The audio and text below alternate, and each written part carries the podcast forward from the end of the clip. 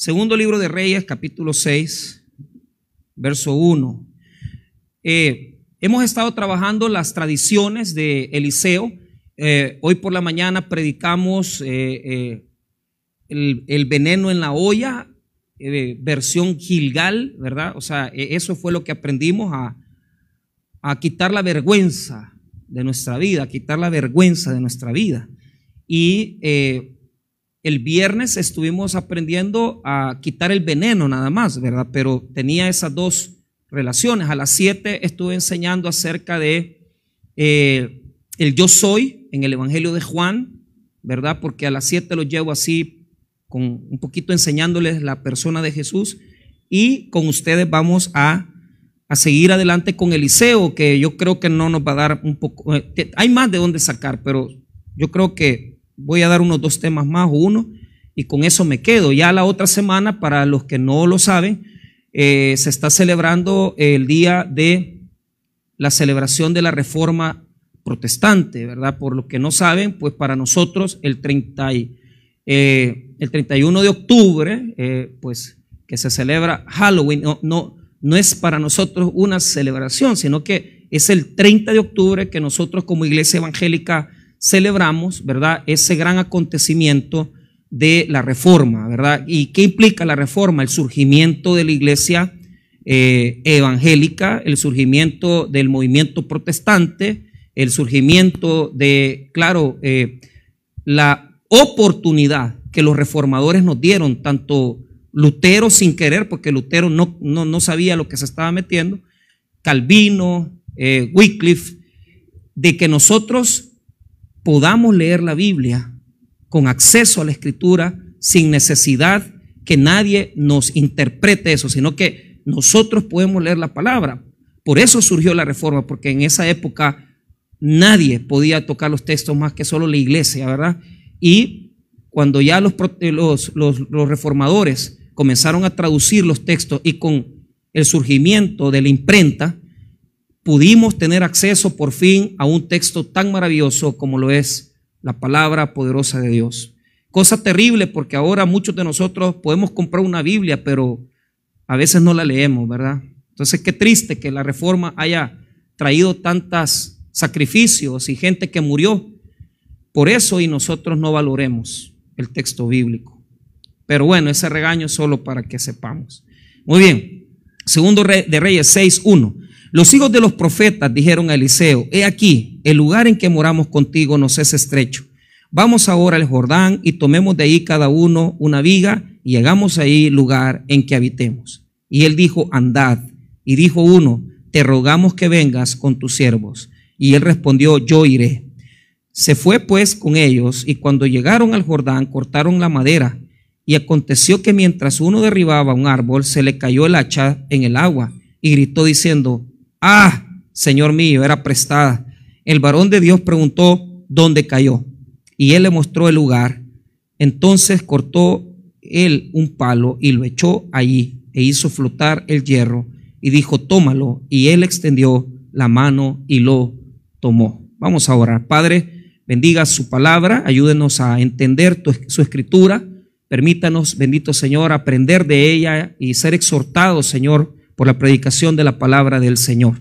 En el nombre de Jesús. Amén y amén. Pueden tomar asiento. El título del mensaje es el hacha, el hacha, el hacha prestada. Eh, ¿Por qué digo eso? Porque es lo más prominente del texto bíblico. Entonces, primero, el versículo número uno nos explica el problema del crecimiento, el problema del crecimiento. El verso número dos, la propuesta, el proyecto que se, nos vamos a pretender cumplir. Es un proyecto que se presenta ante Eliseo y se le dice, Eliseo, hagamos esto para resolver el problema. El verso 3 es la petición de los hijos de los profetas del acompañamiento del profeta Eliseo. 3. El verso 4, el versículo número 5 y el versículo número 6 es la actuación, es la actividad del profeta en la situación que estamos eh, determinando. Entonces, eh, este, este capítulo, esta porción de versos, esta perícopa, la verdad, hermanos, eh, que casi nadie la predica, ¿verdad? Primeramente porque es extraña, rara, ¿verdad? Segundo, si usted la ve, no tiene sentido, ¿verdad? O sea, se fueron a cortar, ¿verdad? La madera, el hacha cayó, y, entonces de repente el milagro, ¿verdad? De hacer flotar el hacha. O sea, ¿qué sentido puede tener? O sea, uno, uno se acerca a este texto y uno dice, ¿por qué está ahí? ¿Por qué está ahí ese texto? Entonces, pues ahí es donde nos divertimos, ¿verdad? Los que predicamos, porque si no fuera así, mejor simplemente cerramos la Biblia y nos vamos. Ahora, vamos punto por punto. Primero, cada palabra en el texto bíblico tiene un sentido de ser y nada en los versículos aparece de forma accidental. Entonces, primero describamos eh, la época que está viviendo el profeta Eliseo. Yo les, les enseñaba a los hermanos las escuelas proféticas. Escuche bien. Elías y Eliseo, dos profetas de Dios, se dan cuenta inmediatamente que no es necesario un solo profeta para, para levantar, digamos, la obra de Dios sino que era necesario una escuela de profetas. Entonces, en teología se da, hermano, eh, la oportunidad al, al estudiante de introducción al Antiguo Testamento que en los libros de teología investigue qué es la escuela profética. Entonces, la escuela profética es la respuesta de Dios a una necesidad espiritual del pueblo. ¿Por qué? Porque en este momento el pueblo estaba totalmente lleno de idolatría. A causa de Acab, a causa de eh, su esposa Jezabel, a causa de sus descendientes, ¿verdad? Sus hijos. El culto a Dios se había contaminado y existía una adoración a diferentes ídolos en la tierra. Era un tiempo de conspiración política, era un tiempo de muchas muertes por, el, por las cuestiones de persecución, y lo que sucede es que la casa del rey estaba llena de idolatría. Entonces, cuando el texto bíblico me muestra esto, yo tengo que tener mucho cuidado. Note eh, eh, estos versículos para que usted pueda, pueda eh, saber cómo era la situación que estaban viviendo. Mire lo que dice en segundo libro de los Reyes, capítulo número 11. Mire lo que dice el versículo 1. Cuando Atalía, madre de Ocosías, vio que su hijo era muerto, se levantó y destruyó toda la descendencia real. Pero Josaba, hija del rey Joram, hermana de Ocosías, tomó a Joás, hijo de Ocosías, y lo sacó furtivamente de entre los hijos del rey, a quienes estaban matando, y lo ocultó a Atalía, a él y a su, y a su ama, en la cámara de dormir. Y en esta forma no lo mataron. Y estuvo con ella escondido en la casa de Jehová seis años y Atalía fue reina sobre el país. Entonces, esta era la época más oscura porque gobernaba eh, eh, nosotros eh, en, teología a esto se le llama las geviras, o sea, es las madres reinas. O sea, además que corrompieron la religión de Israel, trajeron ídolos, pero también de, además de eso, se establecieron en la monarquía, se establecieron en el gobierno y causaron tremendos daños, hermano, en la fe del pueblo, en la religión del pueblo. Entonces, si usted lee el capítulo 11, el capítulo 12, se va a dar cuenta, hermano, que había una tremenda crueldad. Esta señora Talía es descendiente de Jezabel directa. Y Jezabel, ustedes saben perfectamente que fue la que trajo los dioses fenicios, ¿verdad? A la tierra de Israel y comenzó a adorar otros dioses que no era el Señor, que no era Jehová, el Dios verdadero. Entonces, en este reino de políticas y de idolatría y de religión falsa, el Señor nos regala una porción de versículos privada, donde el profeta está eh, con situaciones domésticas, con cosas que suceden dentro de lo privado, pero no hay que tener, hermano, eh, el descuido de pasar por el versículo y uno decir, ah, e-, este versículo no significa nada. No, no, no. Oíme bien qué bonito esto. En un tiempo donde la política y la idolatría crecían, el pueblo de Dios también crecía, hermano. Y eso para nosotros es importante. ¿Por qué? Porque los tiempos no son buenos, no solamente en nuestro país, sino que en el mundo entero. Estamos, hermano, viendo una guerra. Estamos eh, pasando post pandemia, ¿verdad? Todas estas situaciones que nos han sucedido. Y todo nos indica claramente que no estamos en el mejor tiempo. Pero lo que a mí me duele es ver que después de pandemia, después de las cuarentenas, la gente ya no quiere congregarse. Fíjese que es terrible, pero es cierto.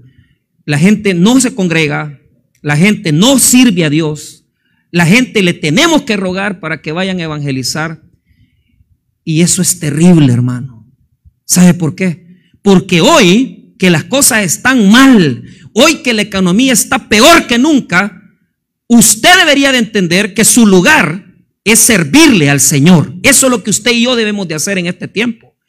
Porque ese va a ser su refugio, el servirle al Señor, el meterse eh, eh, en cualquier área de poder servir, predicar, involucrarse. Pero, pero ¿cuál es el tema? Eh, las iglesias en San Salvador, muchas ya no tienen cultos en la tarde.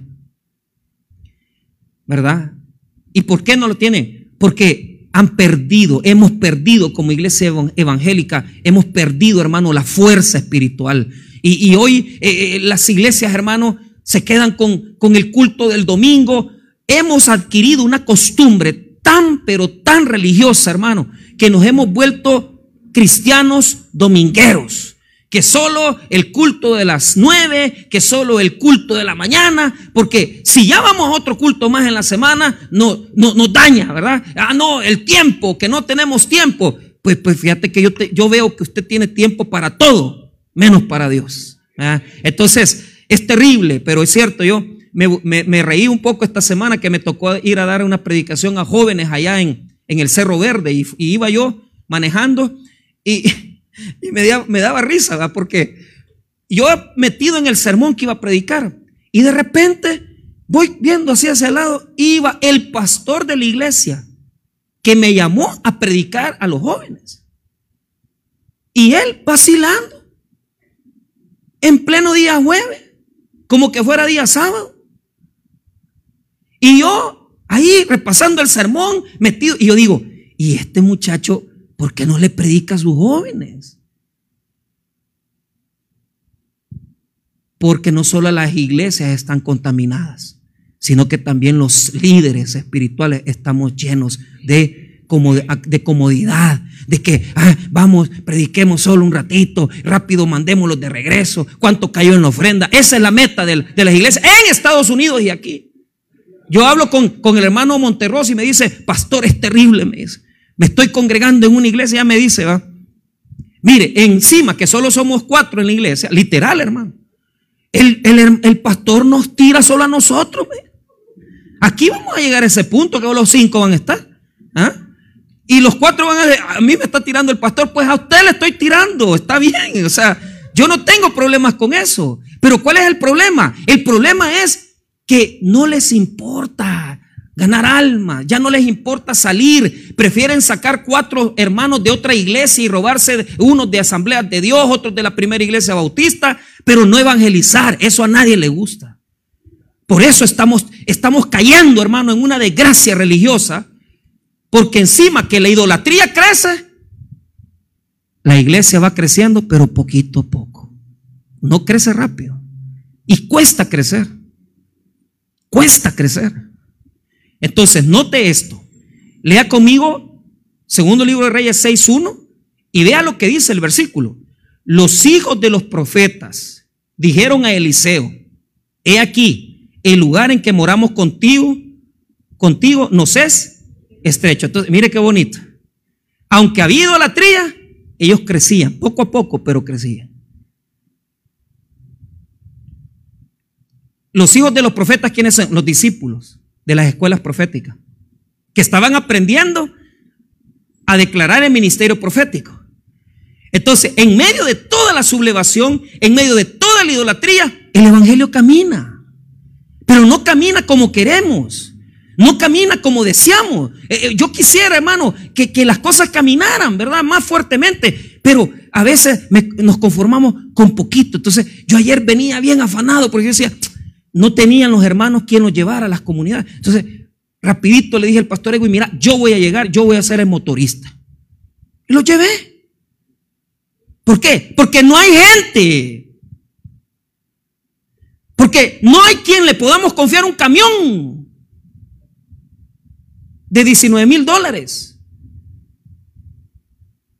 Claro, nosotros tenemos la ayuda del hermano Arturo, pero mañana eh, eh, él no podía ese día, entonces él siempre está sirviendo, pero ¿por qué no hay más gente?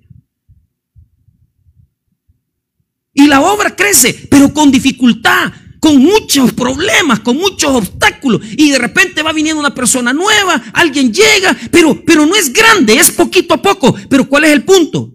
Es un tiempo de crisis y la obra crecía. Entonces, el lugar se les había hecho pequeñito y tenían que hacer algo.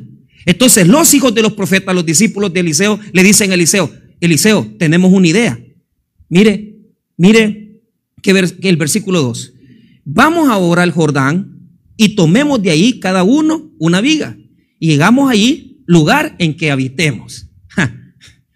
Ese es el diseño, el proyecto. Yo me sueño cuando ya le esté, ya esté construyendo la primera planta del edificio ahí enfrente. Yo, yo sueño a que cuando ya le esté poniendo aires a este volado aquí, que ya estemos así. Ustedes no sueñan, ¿verdad? Eso. Yo sí, porque yo soy el que va a pagar eso con los dineros de ustedes, ¿va? Pero, pero, entonces yo soy el que no duerme, ¿va? no le he pagado al señor panameño y son mil pesos de, de cuota. Eh, no duerme uno. Pero imagínense meterse en una deuda. Pero yo sueño el colegio aquí. Yo sueño cuando esté la pasarela. Yo sueño cuando, cuando, eh, si no podemos ahí, Dios sabrá cómo vamos a, crecer. Pero, pero, hermanos, si no soñamos, ¿ah? no caminamos. ¿ah? Entonces, los profetas le dijeron, mira, Eliseo, te pedimos un favor, queremos seguir contigo aquí. Queremos crecer. Como yo no quisiera que aquí hubiera gente aquí. Queremos crecer, pastor. Queremos crecer. ¿Y, qué vas a hacer entonces? ¿Ah? Agarremos una escoba. Limpiemos los baños. Vamos a dar clases. Vengamos el lunes. Y cuando le propusieron al profeta, mire la clave teológica que está ahí. Vayamos a dónde? Al Jordán. Día conmigo, Jordán. Día conmigo, Jordán. Lugar de madurez. Lugar de preparación. Yo estoy consciente que nuestra iglesia no ha llegado al Jordán. No hemos llegado a la madurez. El Jordán en la Biblia es símbolo de madurez espiritual. Cuando ya las personas dicen, yo voy a meterme a esto, Vamos a meternos con Dios, vamos a hacer esta actividad, vamos a hacer este evento para predicar, para evangelizar. Entonces, ¿por qué? Cuando Jesús comenzó su ministerio, cuando Jesús comenzó su ministerio público, tuvo que pasar el Jordán. En él se bautizó a la edad de 30 años. Y, y desde ese momento, hermano, en el Jordán comienza su ministerio público. Cuando Josué entró a la tierra prometida, oiga bien, la tierra prometida tuvo que pasar por el Jordán. Tomaron el arca del pacto todos y comenzaron a caminar y el Jordán se detuvo para caminar por él, porque Jordán es madurez espiritual. Pero, pero la pregunta es, ¿cuántos aquí realmente ya tienen madurez? que ya no es necesario, hermano, venga, sirva, sino que ya ellos se meten y le dicen, pastor, yo me voy a hacer cargo de esto, yo me voy a hacer cargo de lo otro. Hermano, por eso fueron al Jordán. ¿Por qué se fueron al Jordán? Porque todas las promesas que Dios les había dado para la tierra prometida no se habían cumplido. ¿Por qué? Por su idolatría. Ya no va a ser como antes que la iglesia evangélica va a crecer toda. No, van a crecer iglesias, algunas. Solo las que están con Eliseo. No piense que todas las iglesias van a crecer, eso no va a pasar. Van a crecer algunas. Solo las que llegan a la madurez espiritual por medio de la palabra de Dios. Esas van a crecer. Pero ¿qué es lo que está mostrando? Que, mire bien, cuando pasó Josué, pasó con todo el pueblo. Pero hoy solo es una comunidad pequeña la que está entrando al Jordán. Hermano, que fuera dos familias de aquí que entraran al Jordán, yo estuviera maravilloso. Aquí hay, hay familias que están en el Jordán. Que, pastor, díganos, ¿qué hacemos? ¿Qué ponemos? Hay personas que, tal vez no tienen, pero dicen, pastor, yo le yo pongo, yo le llevo, yo le, le llevo esas cosas. Yo encantado, hermano. ¿Por qué? Porque usted está, está, entrando al Jordán. Tal vez no toda la iglesia entra al Jordán, pero hermano, si usted lleva a sus hijos, si usted lleva a su esposa y comienzan a decir, le vamos a servir al Señor, usted ya va a madurar. Usted va al Jordán. ¿Y qué pasa en el Jordán? En el Jordán dejamos la carnalidad. La carnalidad de andar vacilando el domingo la carnalidad de que, ay, el domingo es para la familia. Mira, no seas así que con que ni el sábado que estás sin hacer nada haces algo con tu familia y el domingo querés hacer algo con tu familia. Ah, el lunes querés hacer algo con tu familia. Si la familia es todos los días, señores. Ah, entonces viene y dice la gente, no, pastor, es que usted sabe que el domingo, el domingo es sagrado. Pues sí, pues espera para el Señor, hombre. O sea, nosotros aprendimos, hermano, que que, el día del domingo nosotros adoramos los dos días, los dos, mañana y tarde, los dos cultos. Eso no, ya la iglesia ya no lo tiene. Ya no lo hacen. ¿Por qué? Ay, pastor, mucho sacrificio en la mañana. Si el único día que, que yo amanezco en la cama dormido. Pues sí. Pero todos los días querés pisto, ¿va? A que todos los días querés salud. Va que todos los días querés protección. ¿Y qué más querés? Mira cómo Dios te tiene. Y eso que un culto en la semana venís. Imagínate, verdaderamente te entregarás al Señor. Pasemos por el Jordán, llevemos nuestros hijos, enseñémosle las bendiciones de servirle al Señor. Pasemos. Los profetas veían que crecía la obra, pero ya no había espacio. Entonces le dijeron al, profeta Eliseo, te proponemos este proyecto. Haz un proyecto, hombre. Yo eh, me voy a comprometer a, servir a Dios, me voy a comprometer a venir a un culto. O sea, cosas que, que, que lleven calidad espiritual y que lleven consigo, hermano, algo agradable a Dios, que usted se le note que usted está queriendo agradar al Señor. ¿Por qué? Cuando ellos hicieron eso, de ir a cortar árboles al Jordán, entonces Eliseo les dijo, vayan, mire lo que dice el versículo 3. Y dijo uno, te rogamos que vengas con tus siervos. O sea, ¿pero por qué? Mire bien. Y él respondió, yo iré. Él los iba a mandar. Pero un profeta de los que más sabios eran, le dijeron a Eliseo, acompáñanos. ¿Por qué? Porque en el Antiguo Testamento hay un versículo que solo se lo voy a leer. Cuando Moisés iba a liberar al pueblo de Israel y lo iba a llevar por el desierto, Dios le, ofreció mandarle un ángel. Y Moisés le dijo, no quiero un ángel, te quiero a ti. Si tú no me acompañas a mí, yo no quiero ir a ninguna parte. ¿Y sabe qué, hermano? Usted se preocupa por los proyectos de la iglesia. Usted se preocupa por los proyectos de Dios en su vida. Dios se va a preocupar por ir siempre a su lado en sus proyectos de vida, hermano. En todo lo que usted haga, desde poner una pupusería, desde poner una venta, lo que sea, hermano, hasta poder poner, hermano, un proyecto grande, como poner a estudiar a tus hijos, como pagarle a la universidad, hermano. Pero primero preocupate por los proyectos de Dios en tu vida. Dice la palabra de Dios en Éxodo. Y Moisés respondió, si tu presencia no ha de ir conmigo, no nos saques de aquí. ¿Y en qué se conocerá aquí que he hallado gracia en tus ojos, yo y tu pueblo, sino en que tú andes con nosotros y que yo y tu pueblo seamos apartados de todos los pueblos que están sobre la faz de la tierra? ¿Qué le dijo Moisés a Dios? Queremos que camines con nosotros. Nosotros no queremos un ángel. Yo no quiero que Dios mande su ángel. Yo no quiero, hermano, una protección a media. Yo quiero que la presencia del Señor camine conmigo al final de este año y al principio del 2023, porque yo quiero que el Señor habite con mi familia, hermano. Yo quiero que esté en mis proyectos de vida, que mis hijas se metan a bíblica, que mis hijas le sirvan al Señor y que estudien, que se vayan preparando. Y si un día tienen la oportunidad de viajar y estudiar en otro país, pues bendito sea Dios, pero yo me voy a preocupar por los proyectos de Dios en mi vida. Porque si Dios no me acompaña, no quiero ir a ninguna parte. Eliseo representa a Dios aquí. Y él, ellos están diciendo, Eliseo, apóyanos, ve con nosotros, porque puede hacer que pase cualquier situación. Entonces, la mejor vida, hermano, es cuando Dios nos acompaña. Es cuando la presencia de Dios va con nosotros. Anhelemos eso. ¿Y cómo lo hacemos? Vayamos al Jordán, hagamos la obra de Dios. Servámosle al Señor. Ayer yo le tomé una foto a una familia. Ellos no se fijaron, ellos iban para abajo, como que, como más, más abajo allá, a Jiñuco. Y de repente el sol daba, eh, daba, daba, eh, estaba resplandeciendo ya los últimos rayitos porque iban a ser como las cinco y pico. Y les tomé unas fotos. Y se la mandé al pastor Junior. Esto, esto es la bendición de Dios. Servir a Dios en familia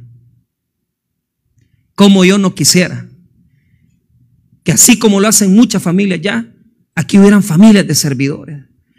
Y que, y que los hijos estuvieran ahí eh, como haciendo cualquier servicio en bíblica, que las hermanas se metan y reciban gente. Hermano, en muchos cultos de la iglesia no hay quien reciba, no hay quien acomode. En muchos cultos no hay quien gane almas.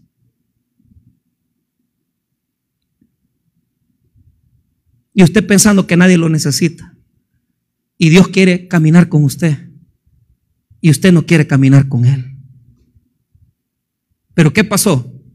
Cuando ya llegaron al Jordán, y mire, aquí entramos a algo maravilloso. Versículo 3. Y digo uno, te rogamos que vengas con tus siervos. Y él respondió, yo iré.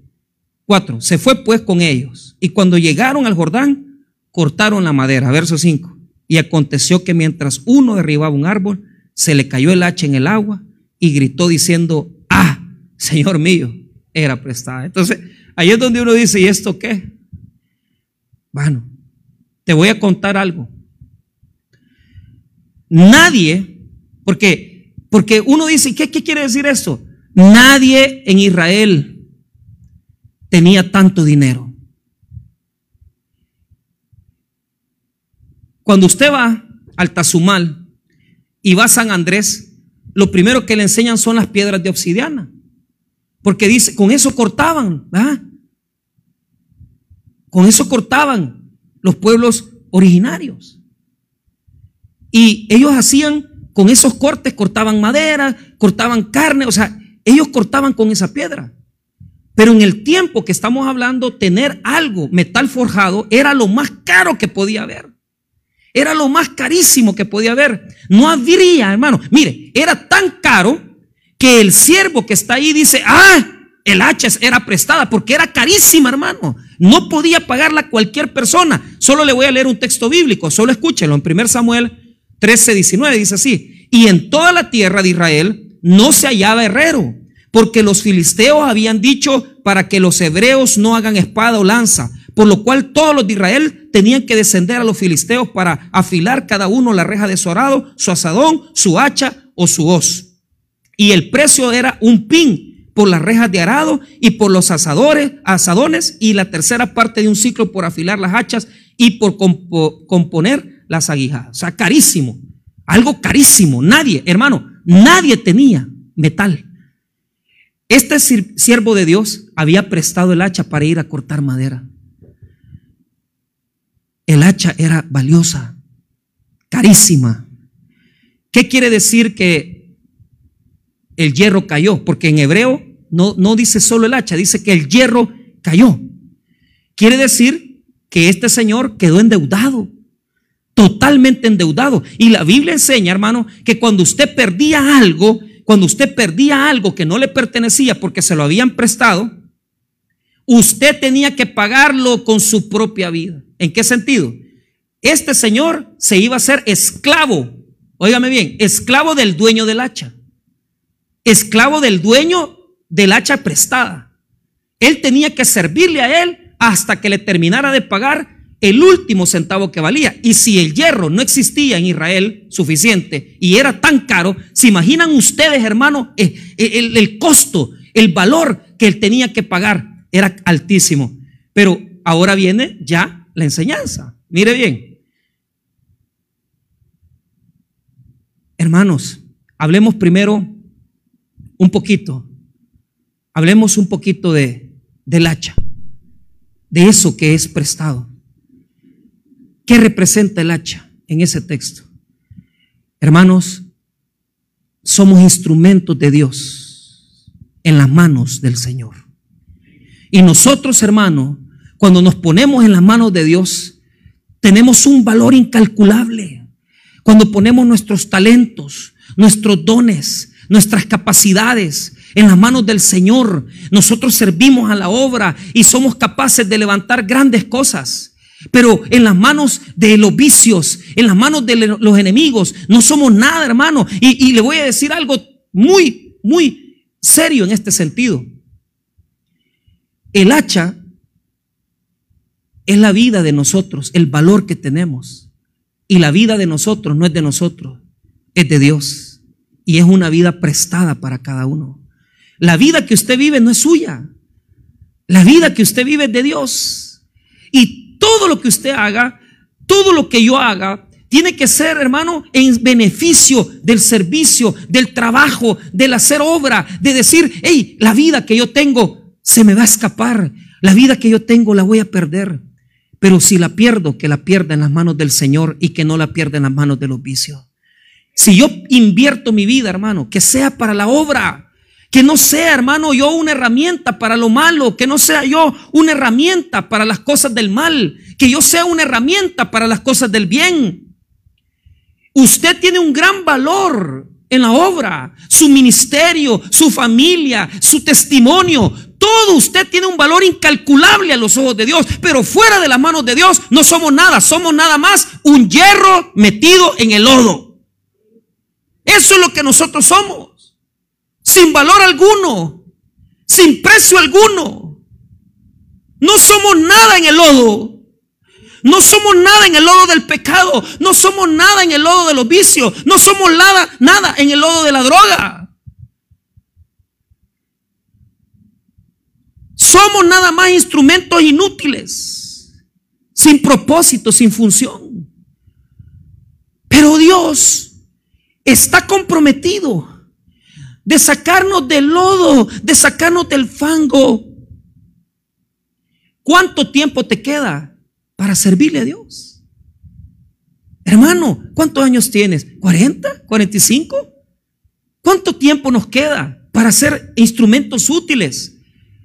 El anhelo de nosotros tiene que ser que lo que nos quede de vida le podamos servir a Él, hombre. Y estar en sus manos. Somos instrumentos de gran valor en la mano de Dios, pero somos instrumentos perdidos cuando no hacemos nada. Hay muchas personas aquí que dicen, ah, yo pastor, yo ya salí de, todo eso porque ya tengo a Cristo en mi corazón, pero yo te voy a decir algo muy honesto, muy sincero. Mientras usted está metido en una iglesia, pero sin usar sus talentos y sus capacidades, usted sigue siendo un hacha en el lodo, sin que nadie lo use, sin que nadie le ponga un sentido de su vida. Mire, escuchar a estos hermanitos que, que uno dice, eh, hermanos humildes, hermanos que no tienen posiblemente estudios en un seminario, pero comparten la palabra, hombre, y no les da pena, no les da vergüenza.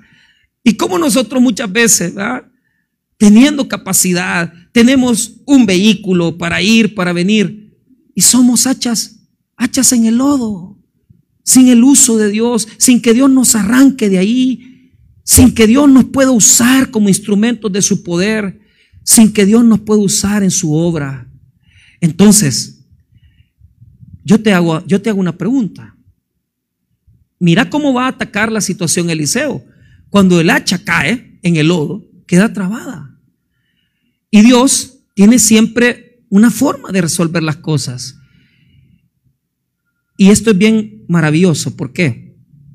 Porque mire las preguntas que va a hacer. Versículo número 5. Y aconteció que mientras uno derribaba un árbol, se le cayó el hacha en el agua y gritó diciendo, ah, Señor mío, era prestada. El varón de Dios preguntó, ¿dónde cayó? ¿Por qué? Porque uno sabe por dónde uno tropieza. O sea, lo que le preguntó Eliseo al muchacho es decir, ¿dónde, ¿dónde, cayó más o menos? Yo no necesito que me digas, que me le enseñes, solo decime por dónde cayó. Y, y, eso es lo que Dios en esta tarde nos dice. ¿En dónde te perdiste vos? ¿Ah? ¿En qué momento? Si vos ibas bien, vos estabas ya viniendo a la iglesia y de repente ya no veniste, te quedaste en tu casa, te perdiste. ¿Dónde te perdiste? Cuando alguien te ofreció las cervezas, en la, universidad, en el bachillerato, y no saliste de ahí porque nunca hiciste nada para Dios. ¿Dónde caíste? ¿Dónde está? El hombre sabe y usted tiene conciencia de dónde ha caído. Sabe perfectamente dónde está. Tal vez no lo ves, pero sabes por dónde te has perdido. Y si yo le pregunto a usted, ¿en qué momento te perdiste?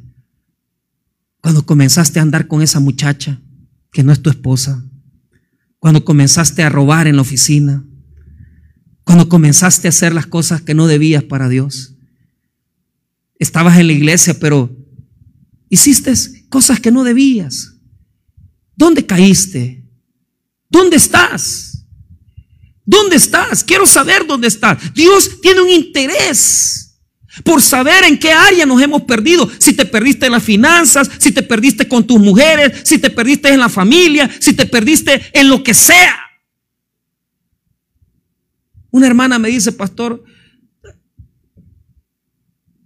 estoy mal, porque ella se dejó con su pareja hace años, con su esposo.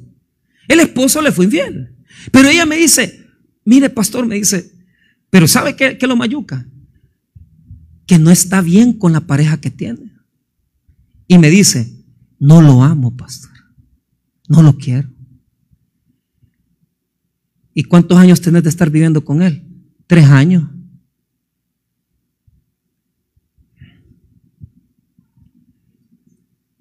¿Cómo podemos estar en el lodo nosotros no queremos estar ahí. Y me dice, lo quiero dejar. No lo dejes. No lo dejes. Porque eso pasa cuando nosotros nos ponemos en manos de gente que no puede usarnos y nos tira y nos, nos tira lodo. Y tal vez ella perdió el rumbo y yo le digo, mira, no, no hagas eso, hombre. ¿Sabes qué es lo que más detesta a Dios? Te separaste de tu esposo. Te divorciaste de él. Te estás con este hombre que no estás casado con ella, con él. ¿Qué es lo mejor que puedes hacer? Lo que nadie quiere. Casarte con el que estás viviendo. Pero es que a veces el hacha es tan pesada está tan llena de fallas, está tan llena de males, que se hunde, o sea, no solamente cae en el lodo, sino que se hunde en el lodo. Y cuando uno no sabe, lo voy a dejar, medio. ¿Sabes qué es lo que más desprecia a Dios? Del divorcio, le digo. ¿Usted cree que Dios detesta que usted vaya al juzgado y que haga, haga usted el, payaso ahí porque le tiene que andar contando a la gente lo que usted le hizo a su señora o lo que no hizo? No, eso no es lo que le cae mal a Dios. Lo que más le cae mal a Dios es que cuando los fariseos le preguntaron a Jesús, mira, es lícito dar carta de divorcio, Jesús. Entonces, ¿qué dijo Moisés? Moisés dijo que era lícito dar carta de, de divorcio, dijo. Pero ¿qué dice Dios? ¿Qué dice Dios en el Génesis? Varón y hembra los creó. Y los creó iguales. Y los creó con las mismas características, con la misma imagen y semejanza. ¿Por qué respondió Jesús así? Porque cuando usted, hermano, se separa, se divorcia, oiga bien, Usted está despreciando a una persona, la está tirando a la basura como que fuera cosa. Usted no puede andar acostándose con una persona y después tirándola como que no vale nada.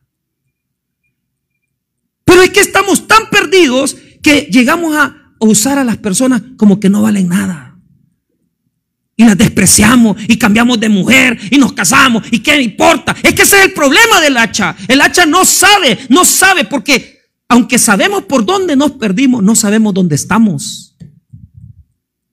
Sabemos por dónde nos fuimos. Pastores que me, abusaron sexualmente. Desde muy jovencita pasé por violaciones. Ahí te perdiste, hija. ¿Qué te toca hacer? Quédate con esa persona. No tomes decisiones todavía. Pero ¿cómo se logra entender eso? Aunque sabemos por dónde nos perdimos, no sabemos dónde estamos. Entonces viene el profeta y le dice, ¿dónde cayó?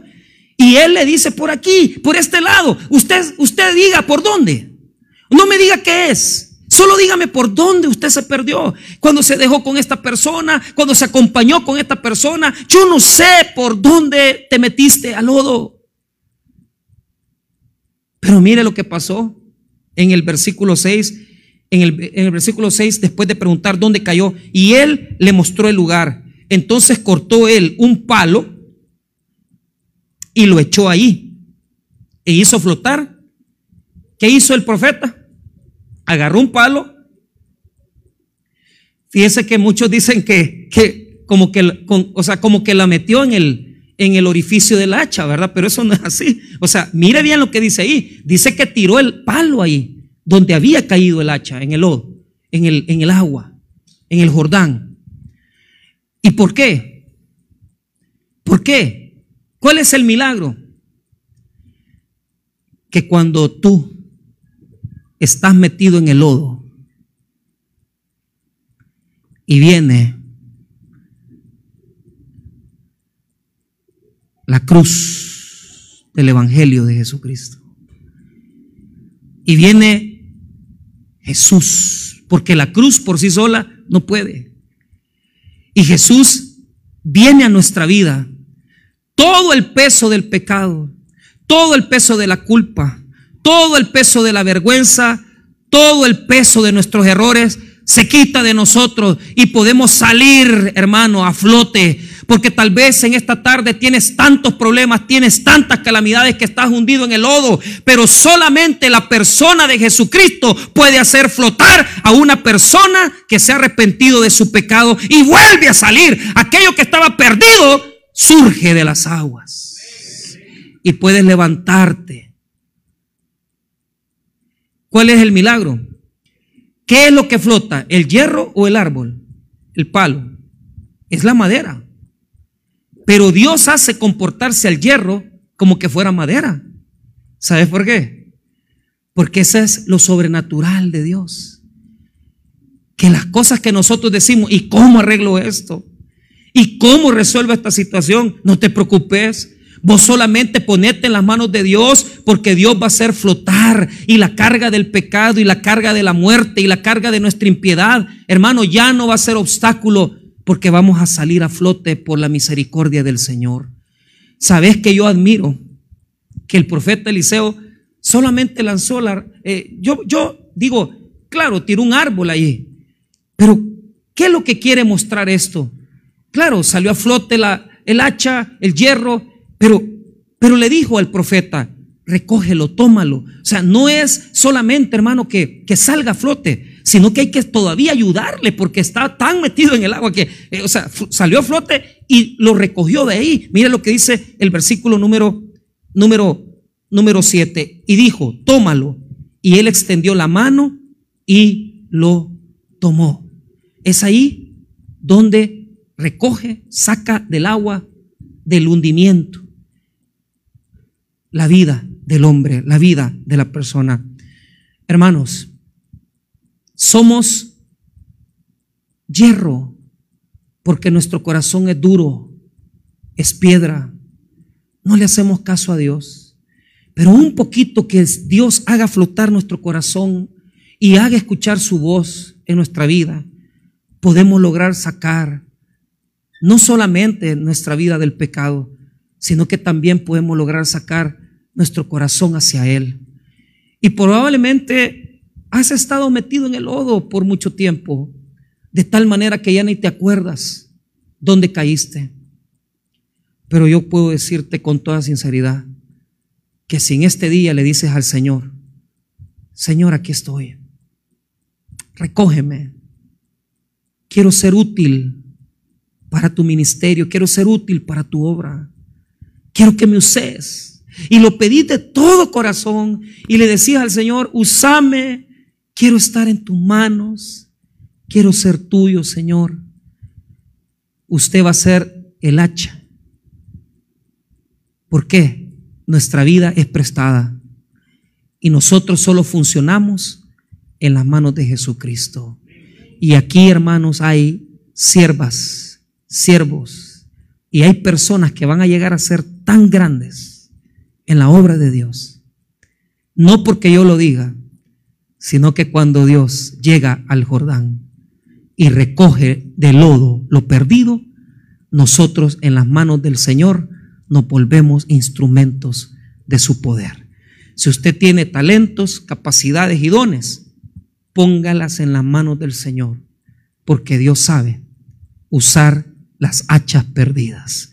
Sabe recogerlas, sabe limpiarlas y sabe usarlas para engrandecer el reino de Dios.